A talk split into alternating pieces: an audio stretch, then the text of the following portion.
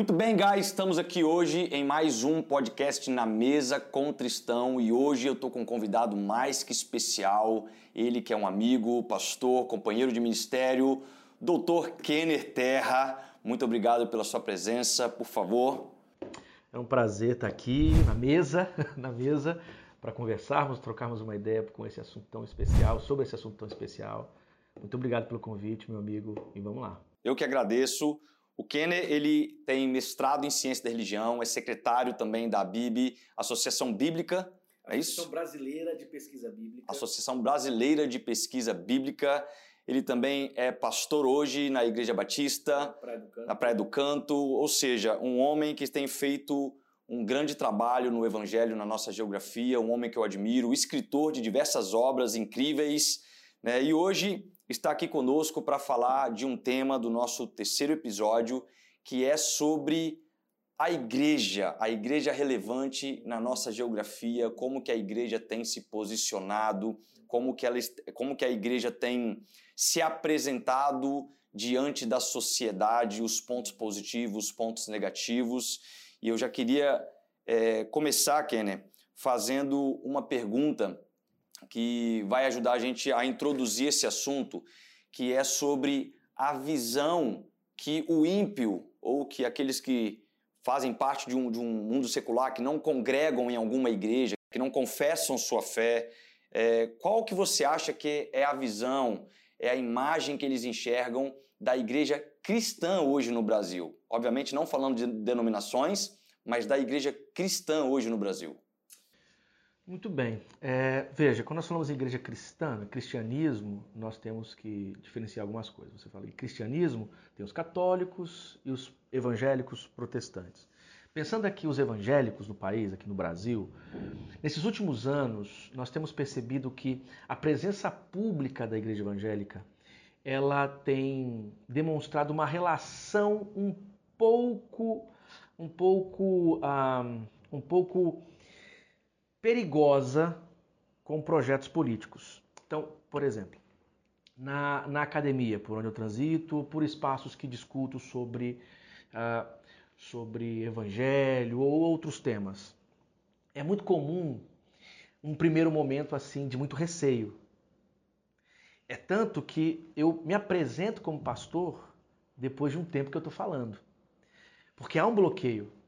Mas esse bloqueio tem razão de ser tem razão de ser porque em alguns momentos a igreja demonstrou, tem demonstrado uma, é, pouca, pouco cuidado com as coisas que fala, gente que se pronuncia em nome da igreja, criando relações e fazendo trocas que queimam a imagem da igreja. Então, assim, num primeiro momento eu diria que nesses últimos anos as pessoas que não são da igreja têm olhado a igreja com muita desconfiança. Esse é um, esse é um ponto. Mas não só. Mas não só. Há também muitas igrejas relevantes, importantes, que em certos bairros ou espaços são lidas como, como uma oportunidade de acessos que nem o Estado possibilita. Vou dar um exemplo. Eu fui, numa, eu fui na igreja lá, Batista, a Betânia, no Rio de Janeiro, há, há alguns, algumas semanas. E a igreja ela, ela funciona num espaço uh, entre favelas, essa igreja é tão, é, ela é tão importante para aquele bairro, tão importante para aquele bairro, que a própria comunidade protege a igreja. As coisas da igreja não são roubadas, não, a, a, as pessoas da igreja têm uma certa proteção naquele espaço. E, a, e, e contrapartida, a igreja naquele lugar, ela é o Estado. O Estado não chega lá. Alguns, alguns serviços que deveriam ser feitos pelo Estado é a igreja que faz. Então eu diria assim, quando nós olhamos para a igreja em termos, em termos gerais, a imagem da igreja, nós olhamos, nós, nós logo temos a ideia de que essa imagem pública da igreja, de certas figuras que falam em nome da igreja, realmente há um, uma certa tensão, uma desconfiança, um receio e uma, e, e, um, e uma série de preconceitos, né? que alguns, alguns justos e outros não. Então há, uma, há um, um tipo de estranhamento em termos gerais. Mas quando nós descemos para as relações locais, há uma série de exemplos de ações e posicionamentos dessas igrejas que criam aí uma, uma, uma, uma compreensão, uma interpretação positiva da igreja. Então, eu, eu, eu dividiria em dois níveis. Nesse nível é, geral, público, midiático, que realmente queima o filme da igreja. Uhum. Queima o filme da igreja. É, e em alguns espaços nós temos até dificuldades assim é, de nos apresentar como pastor, etc. Mas quando eu desço para alguns exemplos locais, eu vejo que essa visão geral ela não se aplica totalmente. É, é porque quando nós falamos de, de cristianismo, que é plural, e de mundo evangélico, que também é plural, nós não podemos generalizar. Né? Você não pode dizer, ó, a igreja é vista assim pelo povo. Sim, uma parte, um determinado nível, ah, nós temos um olhar muito é um olhar crítico, um olhar receoso, mas também quando olhamos, quando descemos nas bases, percebemos experiências positivas da igreja com as comunidades, o que produz uma compreensão e uma interpretação mais favorável. Sim. Isso cria inclusive que biblicamente a igreja tem uma função com a sociedade, uh -uh. correto? Uh Ela não tem só o, o, a ordenança de proclamar o evangelho, mas também uma função com a sociedade. Né? Porque eu quero crer que, na mentalidade é seguinte, toda vez que Deus ele quer lidar com o problema da injustiça, ele coloca um crente lá. É, toda vez que Deus quer é, contribuir para que a justiça de Deus seja propagada, ele vai colocar a igreja naqueles ambientes, com a proposta bíblica. Né? Mas quais que seriam a, as funções da igreja, biblicamente falando, com a sociedade, principalmente naquilo que se refere à justiça? Uhum. Bom, o conceito de reino de Deus, ele tem uma relação profunda com a ideia de justiça que o texto bíblico, desde a da Bíblia hebraica, apresenta. Né? O que é justiça? Justiça na Bíblia hebraica é essa ordem cósmica de Deus. A justiça é exatamente a, o acesso daqueles que não têm acesso. Então, o que seria a justiça de Deus no Antigo Testamento? O cuidar de Deus com os que sofrem. Mas que sofrem em que nível? Especialmente no nível social. Existem três categorias que são fundamentais que a, expressão justiça sempre aparece: os órfãos, as viúvas e os estrangeiros, que são as, que são as três classes mais frágeis do mundo antigo. Interessante, tanto nos Salmos como nos profetas, os conceitos de justiça sempre são aplicados a estes grupos. Quando você lê a respeito da, do rei, o rei que representa Javé, esse rei é justo nos salmistas, nos salmos, por quê? Porque ele cuida, ele, ele preserva, ele, ele dá acesso, ele se preocupa com esses três grupos. Então, o conceito de justiça é importante para entendermos a função da igreja no mundo. Então, o conceito de justiça na Bíblia hebraica, que é essa ordem, e lembra muito a Gênesis, quer dizer, você tem um caos, o torru vavohu, né, o sem forma e vazio. E tem, e tem a ordem. O que é essa ordem? Essa ação de Deus organizando o caos. Então, a, a ideia de justiça na Bíblia hebraica, ela, tem, ela, ela, ela, ela, ela reflete essa coisa da ordem. E essa ordem que alcança aqui as práticas sociais. Ter comida, ter terra, ter fertilidade, ter um rei justo. Quer dizer, é um sistema cósmico que alcança o funcionamento das relações humanas e a Bíblia chama isso de justiça. O que é injustiça, então? A injustiça é quando esse sistema é violado. Por isso, é, leis estão preocupadas com as pessoas que sofrem. Por isso, o ano jubileu. Entende? A, a, ideia do jubileu é exatamente essa. Quando Jesus surge pregando o evangelho, ele está resgatando e ecoando exatamente essas tradições jubilares que, por sua vez, estão conectadas diretamente com o conceito de justiça. Pronto, aqui a gente já tem um mapa.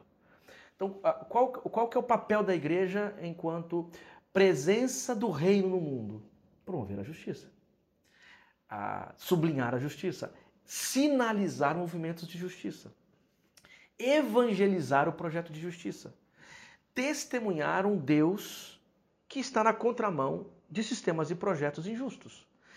Então, a igreja, ela, ela demonstra realmente que entendeu o projeto do reino se ela sinalizar exatamente essas, essas, essas orientações da Bíblia hebraica e do Novo Testamento. Sem isso não há igreja. Sem isso não é. A igreja, a igreja é, um, é, um, é, um, é um grupo, a igreja é um órgão vivo, a igreja é um, é um movimento que adora a Deus. Né? Então, que, qual, que, que a igreja, está aqui para o quê? Para adorar. Mas quando a gente fala isso, adorar em que sentido? Adorar não é cantar. Adorar é mostrar para o mundo que existe um Deus que ama a justiça. Quando Jesus então expulsa um demônio, ou quando cura uma mulher, ou quando traz uma criança e diz que o reino de Deus é, é para estas, quando Jesus fala, fala das bem-aventuranças, quando, quando ele toca no leproso, o que, que ele está fazendo? Ele está mostrando com palavras e sinais que a justiça de Deus chegou no mundo. Porque todos esses grupos e todas essas experiências é, representam exatamente esta preocupação de Deus da Bíblia hebraica. Então Jesus, ele, é, por isso que eu não gosto dessa, dessa história de que ah, o Deus do Antigo Testamento é diferente do Deus do Novo, isso é conversa fiada. E de gente que não entendeu muito bem ainda a, o processo de, de revelação em Cristo Jesus. É o mesmo Deus. E só que em Cristo agora você percebe como que essa, essa ideia da justiça se encarna. Uhum. Quer dizer, o que é Jesus? Jesus é a encarnação do, da justiça de Deus. Aí ele diz: agora vão e, e pregue o evangelho. Olha, só tem uma coisa a ser feita aqui: uma caminhada de adoração. O que é essa caminhada de adoração? É exatamente testemunhar esse Deus que é justo. Descendo, né, aterrissando isso para a vida real aqui, para as coisas. Ora, nós estamos no Espírito Santo. O Espírito Santo é uma das regiões com maior índice de violência contra a mulher. Nós estamos no Espírito Santo. O Espírito Santo tem uma série de contradições, problemas de drogadição. Nós estamos no Espírito Santo. E aqui tem um altíssimo nível de suicídio, é, de corrupção. É? Os nossos representantes, por vezes, é, mostram o quanto não conhecem a justiça de Deus. Qual o papel da igreja? Testemunhar o contrário. Uhum. Então, quando a igreja se alia, se vende, se rende, ou sublinha isso que é contrário ao reino de Deus, ela, ela está se colocando contra a própria justiça de Deus. E se ela está se colocando contra a própria justiça de Deus, ela está traindo a sua própria, voca própria vocação. Sim. Então, eu diria o seguinte, Fábio, que é quase que uma necessidade identitária a igreja ter essa preocupação pública. Ah, mas isso aí está parecendo um negócio meio de ONG. Não, pelo contrário. Nós não fazemos isso senão por uma única razão, porque nos convertemos a Cristo. Então, qual é o lugar, qual é a plataforma que me faz é, agir assim, escolher por isso? Não é uma plataforma de, um, de uma tradição filosófica não é? É a plataforma da fé. Quer dizer, por crer, porque, porque creio em Jesus como creio, então eu ajo assim. Eu, eu me posiciono no mundo assim. Por ter acreditado na vocação que a igreja tem, por fazer parte da vocação que a igreja, que a igreja alimenta e promove, logo então eu ajo assim, eu vivo assim, eu me articulo assim. Então é, é como se é como se fosse a, a, o eixo central da existência da igreja. Quer dizer, eu como igreja, eu sou esse agente de Deus no mundo para ser o contradiscurso a todo projeto que é contrário à justiça de Deus. Uhum. E, e de, terminaria dizendo que e que não é a igreja que vai implantar essa justiça no mundo em sua totalidade. Não é a igreja. A igreja só sinaliza. Porque quem faz isso é o próprio Deus. Sim. Então, a, a missão, a evangelização, a, a eclesiologia, todas as coisas que estão envolvidas na ação da igreja, da vida da igreja, é, precisam girar em torno desta ideia, da justiça de Deus, como representante, como sinalizadora e como aquela que aguarda que essa justiça será uhum. é, é, é implantada totalmente. Não é a igreja que implanta isso. Então, veja, não tem nada a ver com teoria, é, é, teoria política no sentido filosófico. Não tem nada, a motivação não está em uma proposta econômica, filosoficamente desenvolvida no mundo moderno. Não tem nada a ver com marxismo, não tem nada a ver com, com, com, com economia liberal. Tem a ver com um projeto bíblico teológico. Uhum. Né? Agora, obviamente, algumas, algumas propostas podem, podem ter sintonia, mas essa sintonia nunca será completa. Por isso que essa nossa ação do mundo não pode nem depender de questões políticas partidárias. Entende aqui? Sim. E eu faço questão de dizer isso, sabe por quê? Porque eu sei que é possível uma leitura equivocada desse tipo de fala, como acontece. Né? E a leitura, a leitura justa e correta desse tipo de fala é o seguinte: o lugar desta ação pública da igreja é exatamente o conceito de justiça ensinada por Deus na Bíblia hebraica no Novo Testamento em Cristo Jesus. E se qualquer teoria filosófica, econômica é, ajudar na reflexão, ok, mas não é essa, não, não, não são essas teorias filosóficas e compreensão da realidade que, que dão base para esse tipo de posicionamento, e sim o próprio texto bíblico. Sim, e essa percepção, eu acredito que a igreja ela começa a se tornar relevante na geografia que ela está inserida. Uhum. Isto é, uma igreja que ela não é somente dentro das quatro paredes, mas ela começa de fato a cumprir o seu propósito né, de, de eclésia, chamados para fora, né, de cumprir aquilo que faz parte da obrigação da igreja em meio à sociedade. Então a pergunta que eu faço é: quais são os riscos de uma igreja que não compreende esse propósito e, consequentemente, pode deixar de ser relevante na sua geografia? Talvez o pensamento é: se a igreja muda de local hoje, o que, que aquela geografia vai sentir de falta? Ou será que aquela geografia vai, vai dar graças vai a Deus? Né? vai celebrar sair daquela igreja. Eu acho que uma das consequências mais é, naturais é o adoecimento das pessoas que estão ali. Quando você está no lugar que perde o seu sentido de propósito, você adoece todo mundo que está lá. Você quer conhecer igrejas problemáticas? É, observa qual é a relevância dessa igreja no lugar onde ela está. Porque quando nós perdemos o propósito de relevância no lugar onde nós estamos, nós vamos nos preocupar com um monte de bobagem. A começar pela vida do outro. A vida do pastor. A, a, se aquele, se aquele louvor está tão bonito como eu gostaria que estivesse. Porque para quem está engajado, eu estou falando de quem, de alguém que está engajado. Eu não estou falando isso aqui com orgulho, pessoal, não. Estou engajado porque eu entendi o evangelho estou engajado numa série de coisas. Faz, para mim, faz pouca diferença a vida dos meus colegas. Faz pouca diferença se na comunidade onde eu estou, se o louvor cantou como eu gostaria que cantasse. Faz pouca diferença se a vida daquela irmã lá é tão compatível ao que eu espero da moralidade cristã Faz pouca diferença, sabe por quê? Porque a minha preocupação é outra. A minha preocupação. Então, é, é, eu quero dizer o seguinte: quando a igreja perde esse propósito, perde esse sentido, ela vai adoecendo as pessoas. Por, por uma razão simples: a igreja se torna um fim em si mesmo. Ora, se eu tenho uma igreja aqui no bairro e que o meu, que o meu, meu propósito não é transformar ou sinalizar essa transformação, qual vai ser o meu propósito ali?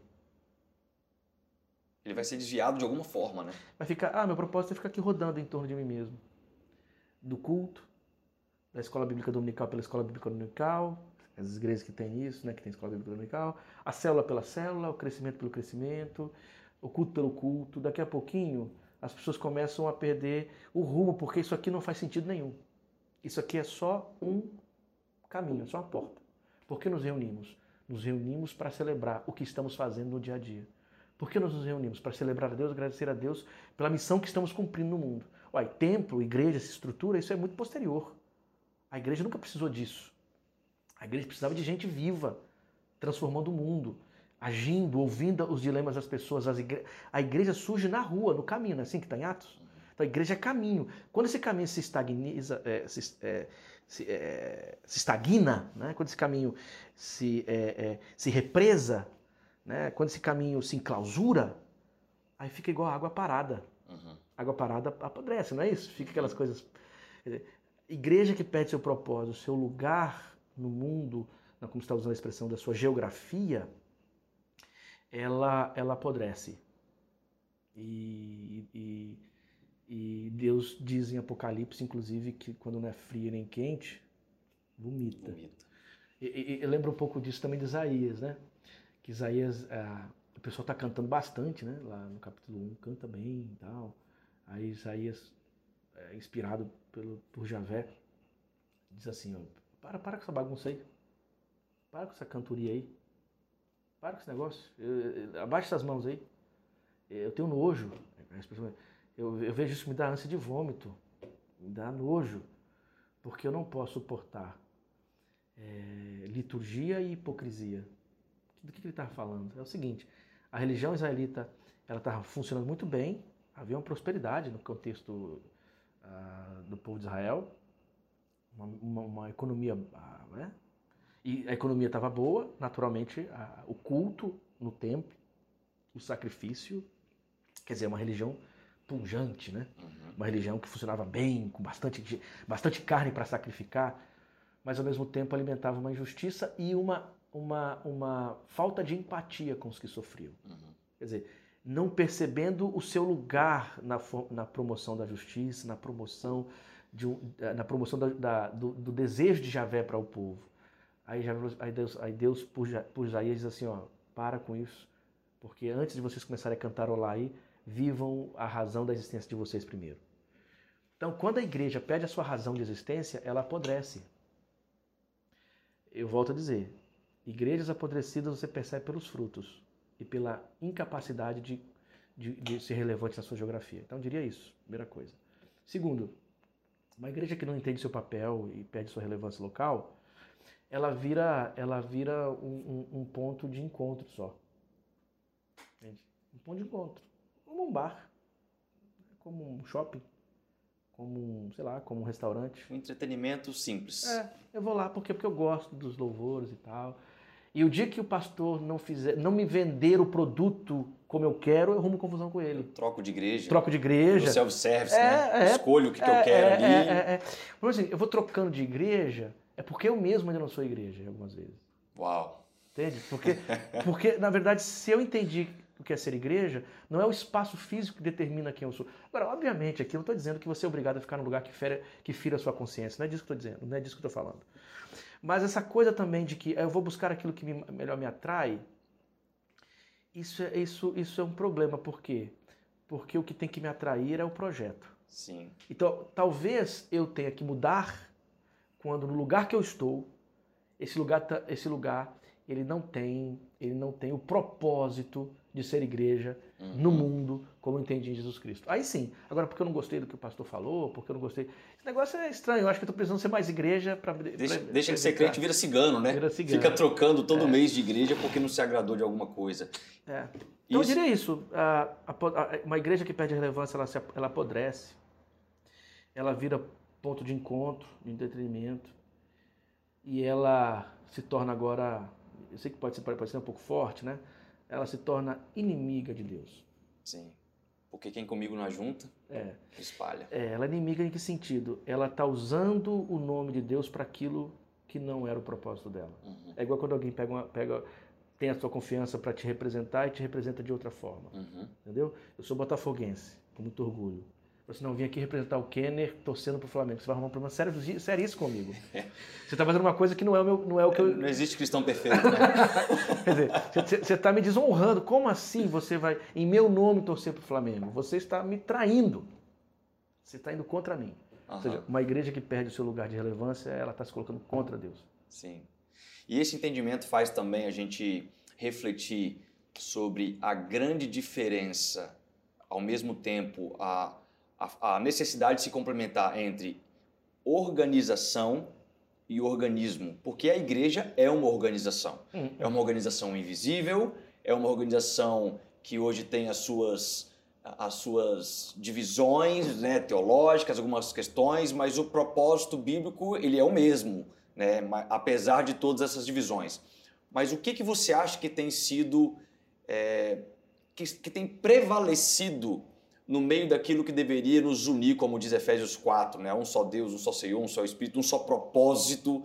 O que, você acha que tem prevalecido? Uma organização com as suas divisões teológicas ou, de fato, um organismo por uma questão que se entende um propósito coletivo para o corpo de Cristo? Ah, é. eu acho que é uma organização, né? é natural, há um, há um, movimento natural em toda instituição. Você tem aqui um momento de irrupção, movimento de institucionalização. A igreja passou por isso.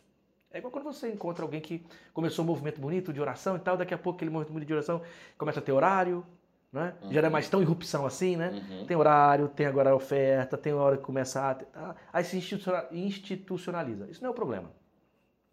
Se institucionalizar, como você disse, não é o problema, ou seja, essa, ela tornar-se uma organização não é o mal.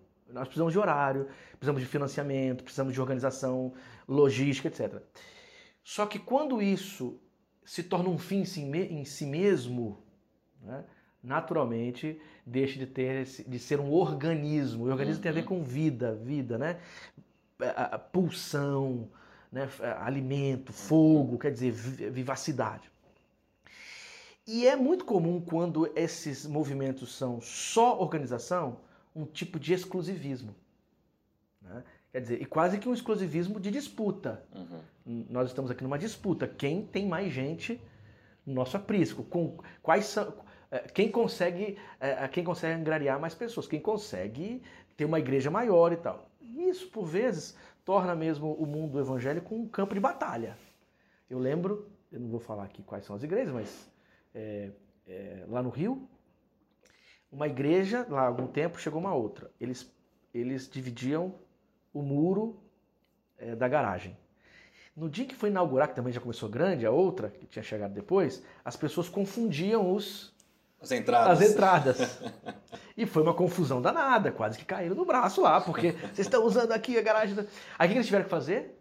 Tiveram assim, ó, a partir de hoje nós vamos colocar uma, um adesivo, então só os adesivados com a marca da igreja tal pode entrar na igreja, na garagem dessa igreja. E os adesivos, quer dizer, isso aqui é, isso aqui é um exemplo assim, simbólico do, você, uhum. do, do, que você propôs. Quer dizer, nós, nós somos marcados, não por Cristo, mas pela nossa denominação.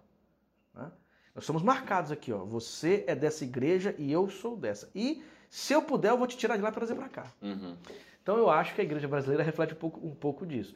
Claro que nós encontramos ali e acolá movimentos que tentam uh, diluir um pouquinho isso. Uh, uh, o meu sonho, e eu sei que isso não vai acontecer com facilidade, nem sei se aconteceria, se isso acontecerá mesmo, mas meu, minha oração, meu sonho é que essas divisões, essas denominações, consigam encontrar lugares comuns uhum. no Evangelho, para serem um testemunho mais vivo. Sim. O que eu percebo é que quando há alguma pauta moral é interessante, né? Pauta moral junta até católico e evangélico. Né?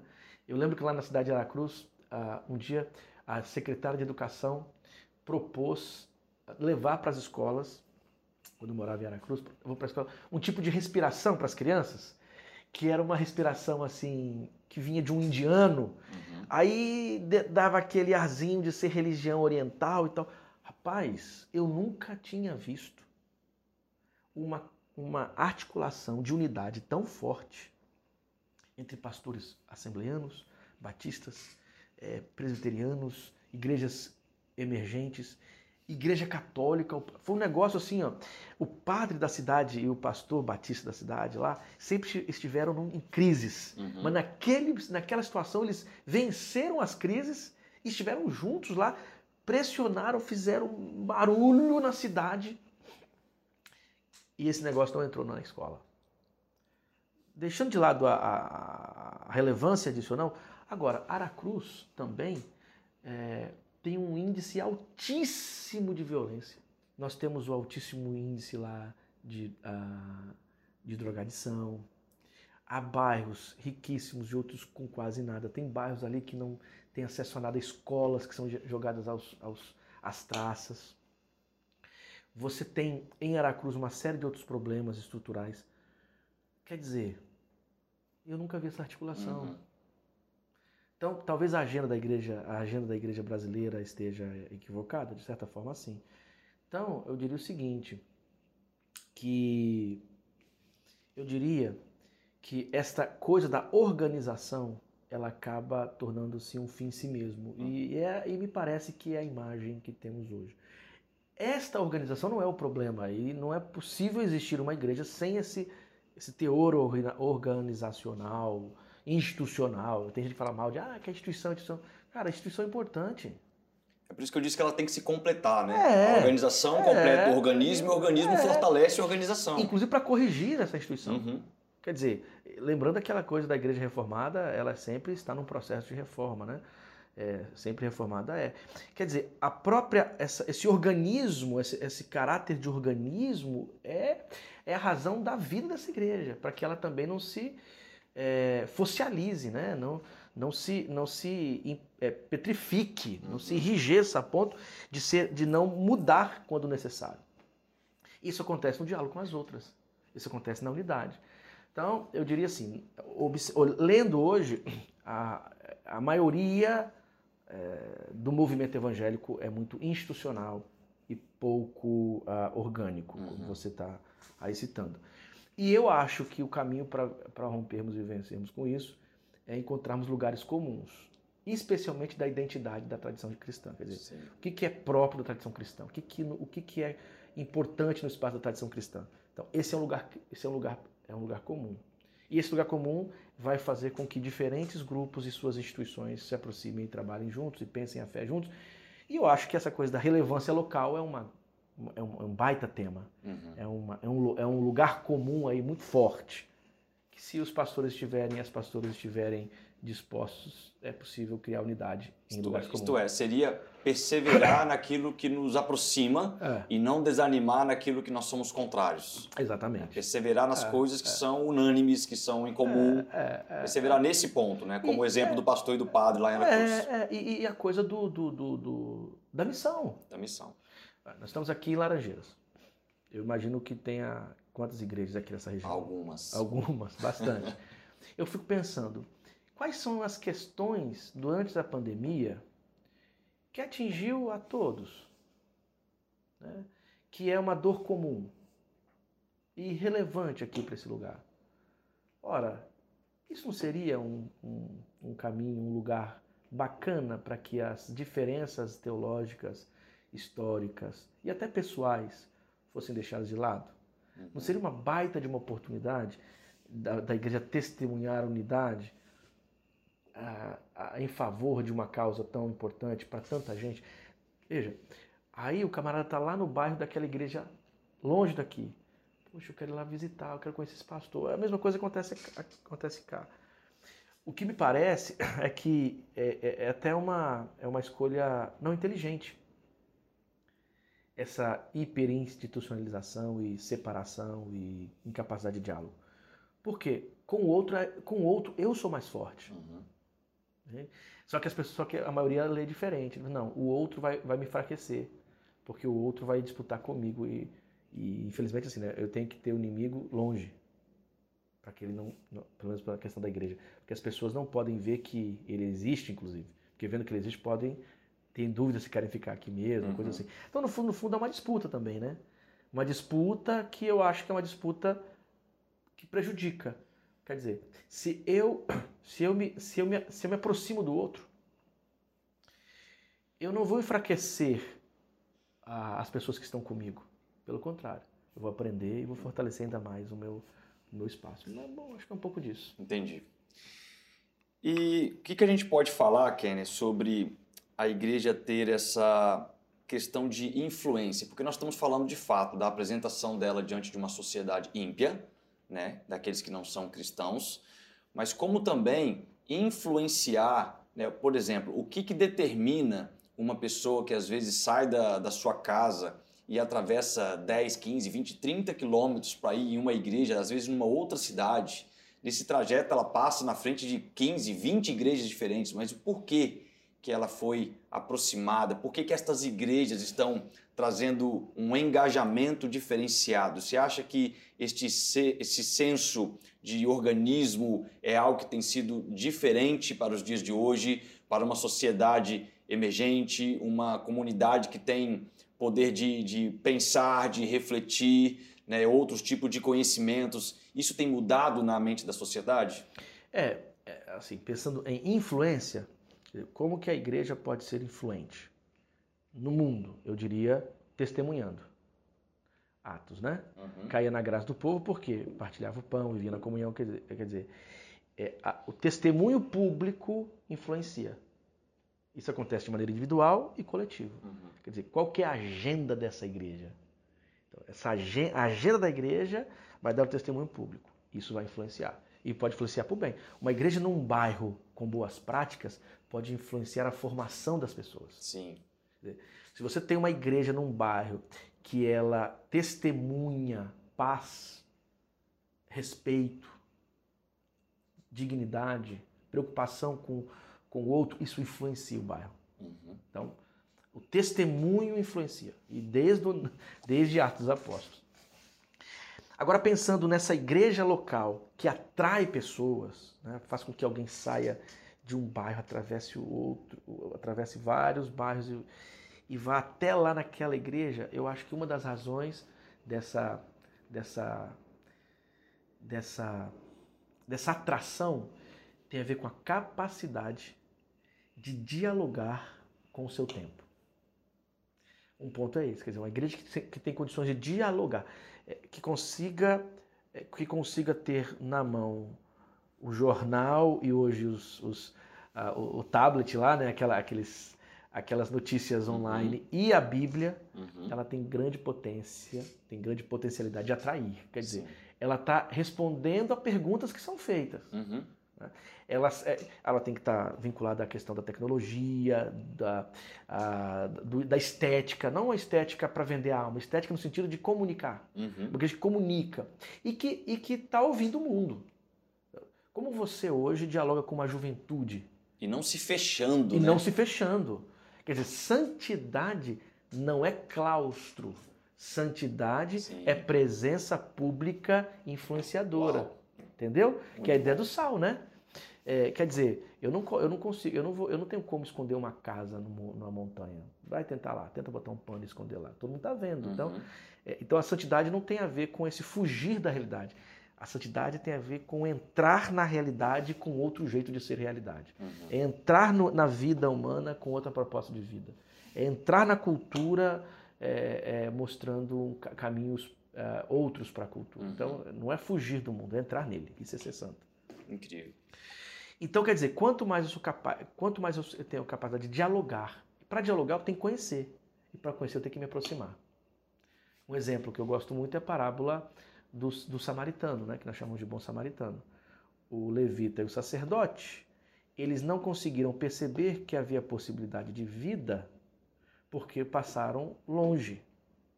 E por, e por que passaram longe? Porque são covardes e medrosos, estavam, uhum. estavam com medo de se mancharem e isso impedir que fizessem os trabalhos do templo. Né? Se toca em alguma coisa morta, você não pode mais trabalhar, trabalhar nos ritos religiosos da, do uhum. judaísmo.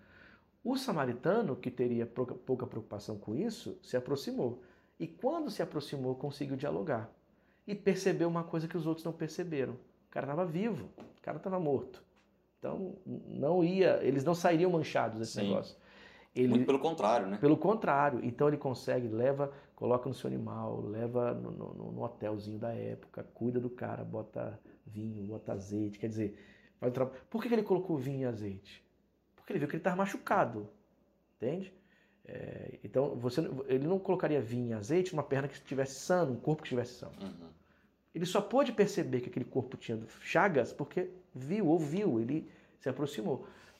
Uma igreja que não, que, que, que não, que não consegue ouvir o seu tempo, ela vai o tempo todo ter, é, é, é, ter posicionamentos preconceituosos, uhum. distanciadores, e vai ficar o tempo inteiro respondendo a perguntas que ninguém fez. Sim. Entende? E perguntas para que ninguém, perguntas que ninguém fez só são ouvidas essas respostas por mim mesmo e por aqueles que têm paciência de me escutar. Sim. E poucos têm. Então, é, eu acho que a primeira coisa é essa: o que faz alguém sair de um canto e se sentir tão atraído por uma igreja? Quando essa igreja ela tem, ela é capaz de responder, ela é capaz de ouvir o seu tempo, ela é capaz de dialogar com o seu contexto, ela é capaz de se contextualizar. Uhum. Outra questão muito, muito séria também, que eu imagino, é a, o senso de identidade e de acolhimento. Uma pessoa, ela sai da sua casa, atravessa quilômetros para ir para um outro lugar, se ela lá se sentir segura e acolhida. Uhum. Né? Quer dizer, às vezes são coisas mínimas. Uma igreja que realmente a pessoa que está ali é importante, não por por prática política, não para por joguinho retórico, porque é importante mesmo. O senso de pertencimento. É. Você chega lá, chega numa comunidade de fé, a comunidade de fé não é uma coisa, não é, não é um fingimento. A comunidade, a comunidade de fé entendeu a sua vocação de amar e essa pessoa é acolhida. Então o abraço ali é só um símbolo. Uhum. O abraço é o símbolo. Esse abraço pode fazer com que essa pessoa atravesse a cidade toda e vá, vá lá. Uma, uma família deixa de congregar numa igreja ou congrega uh, à luz da maneira como seus filhos foram tratados. Sim. Então, é, é, essa questão de responder, responder a, a, as questões do seu tempo, ser capaz de dialogar com o seu tempo. a, cri, a criação de um senso de identidade, né? acolhimento, sensação de segurança. Essas coisas produzem sim uma atração. Produzem uma atração. E aí tem outras, outros pontos que são pontos muito particulares, né? Uhum. Quer dizer, quando uma, a, a, proposta da igreja, a teologia está tá bem mais compatível ao que esse grupo crê, uhum. mas aí já não está na alçada da igreja. Isso é uma questão mesmo de identificação daquele que se aproxima e fica. Mas na, nas mãos da igreja, dessa comunidade local, essas outras duas coisas estão. E ela pode sim se tornar um espaço bem atraente. Perfeito. Muito bom, Kenner. E resume para a gente, então, por favor, três ou dois conselhos que você poderia deixar para os líderes da atualidade, os pastores da atualidade, que possa ser colocado em prático para que a igreja perceba a sua necessidade de ser relevante fora das quatro paredes? Primeiro, é, entenda que ser pastor né, não é ser pastor de uma igreja, instituição. Ser pastor é ser pastor da cidade. Yes. Excelente. Entender que o, lugar desse pastor é o lugar com os dilemas e os dramas da cidade. Estou falando aqui de teoria da, do domínio, né? disso que eu estou falando. Quer dizer, esse pastor entendeu que o meu, o meu ministério é o ministério aqui para a cidade. Aqui para a cidade. E, e, o que, que eu posso fazer com essa comunidade que Deus colocou nas minhas mãos para ajudar a liderar por essa cidade. Então, isso é um ponto. Não é só sobre os membros da igreja, é. sim sobre os habitantes da cidade. Habitantes da cidade. Segundo, entender e crer profundamente nisso. Talvez eu colocaria em primeiro, mas deixa agora, não porque essa ordem seja ordem de importância, mas só por conta dos, dos três pontos, para ser bem batista, né? é, entender que a vocação pastoral ela não é simplesmente uma escolha humana. Então, é, precisa, ele precisa nunca perder de vista, precisa confiar que Deus é quem o chamou e vocacionou. Quando ele, quando ele tem, quando tem essa convicção, os dilemas e as dificuldades, é, por mais duras, por mais difíceis que sejam, ele tem condições de suportar, de romper, de, de continuar e, e vencer nesse sentido. Né? Quer dizer, entender que a sua vocação não foi uma vocação, como diz o próprio apóstolo Paulo, não foi um homem, não foi um homem nenhum. Entender que a vocação pastoral é um chamado divino. Por isso que é tão por isso que podemos confiar. Uhum. Confiar na, na, não na nossa capacidade em si, mas confiar que Deus está nos conduzindo. Ele é o maior interessado nisso. Né? E terceiro, não vender jamais consciência. Não vender jamais a consciência. Ser fiel à sua consciência. Sim. Então, eu diria, organizando essas três questões, primeiro, colocaria que eu falei no ponto 2 crer que a vocação quem faz, quem, quem chama é Deus uhum. e o maior interessado é isso. Segundo, entender que é, ele é pastor, nós somos pastores, pastoras, não simplesmente uma congregação, mas de um lugar, de uma cidade. E terceiro, ser fiel à sua consciência, porque quando somos fiéis à nossa consciência, as pessoas conseguem perceber a nossa verdade. Uhum. Talvez elas nem concordem, mas elas, elas acreditam, elas confiam que este líder está fazendo à luz de nenhum interesse a não ser a verdade que ele entendeu ser o caminho para o qual ele foi chamado. Uhum.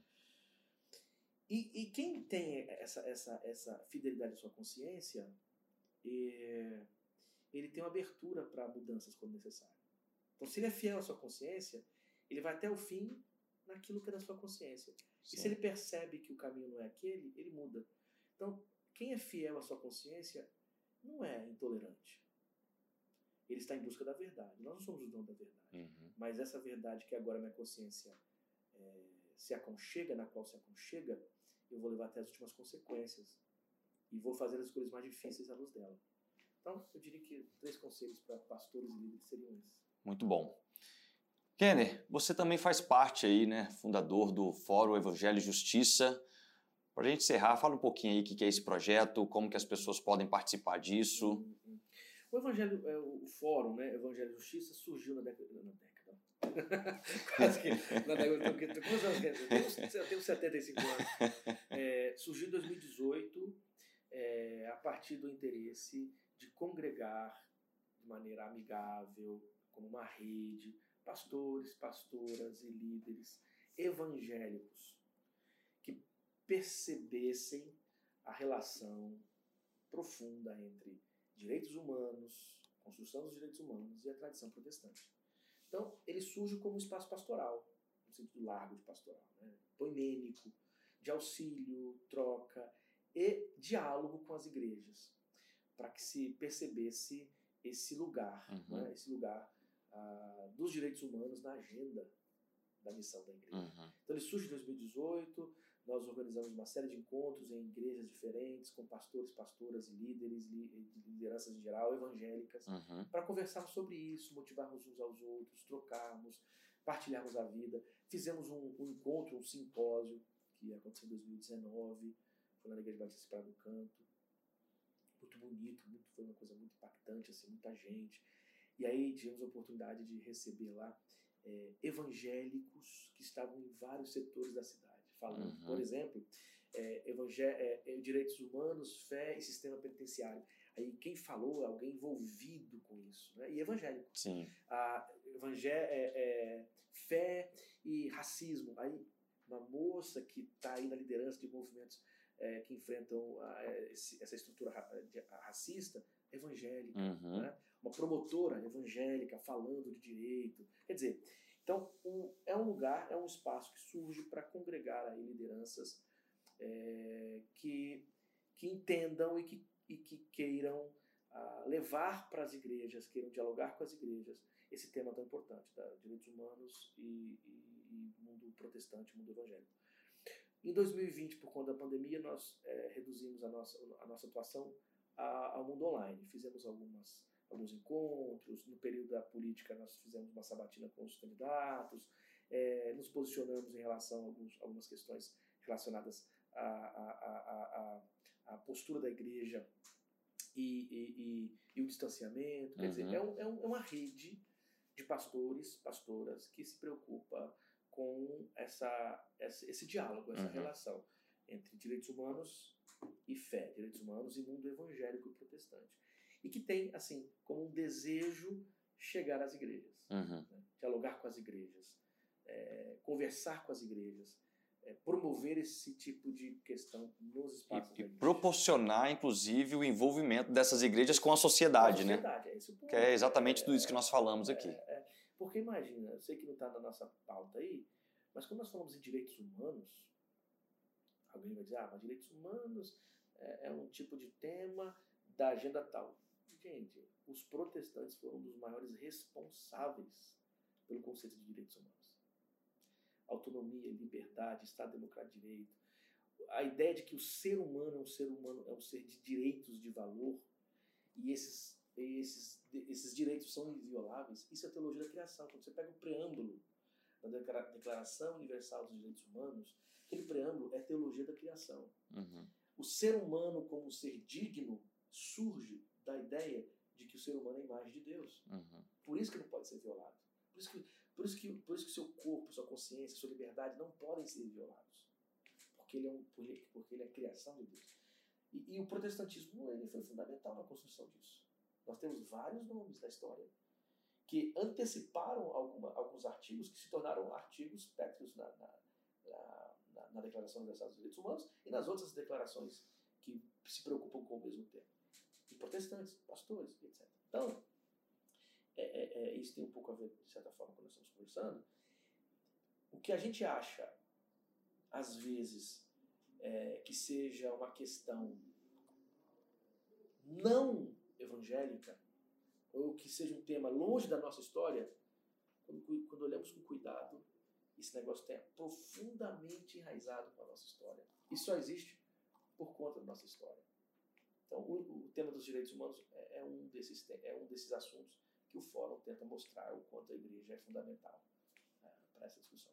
Muito bom.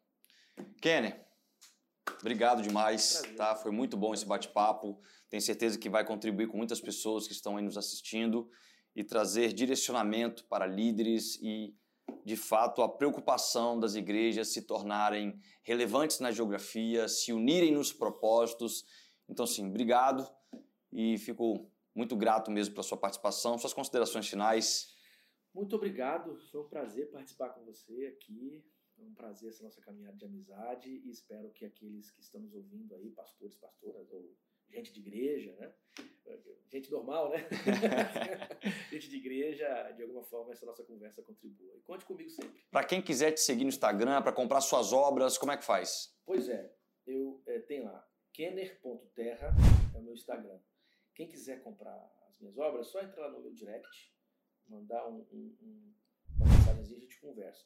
Você encontra na Amazon, nas livrarias online, mas pelo menos duas obras que eu escrevi, uma, editor, uma livraria fez um combo com hum. promoção, que é sobre o primeiro Enoch e a outra sobre Apocalipse. A editora Basileia, Basileia, é, Basileia, ela, a livraria da Basileia fez um combo para vender essas duas obras de uma vez só com preço promocional. Então, quem quiser depois me, me procura, como também tem as outras obras, uma saiu pela CPAD, outra saiu pela Thomas Nelson.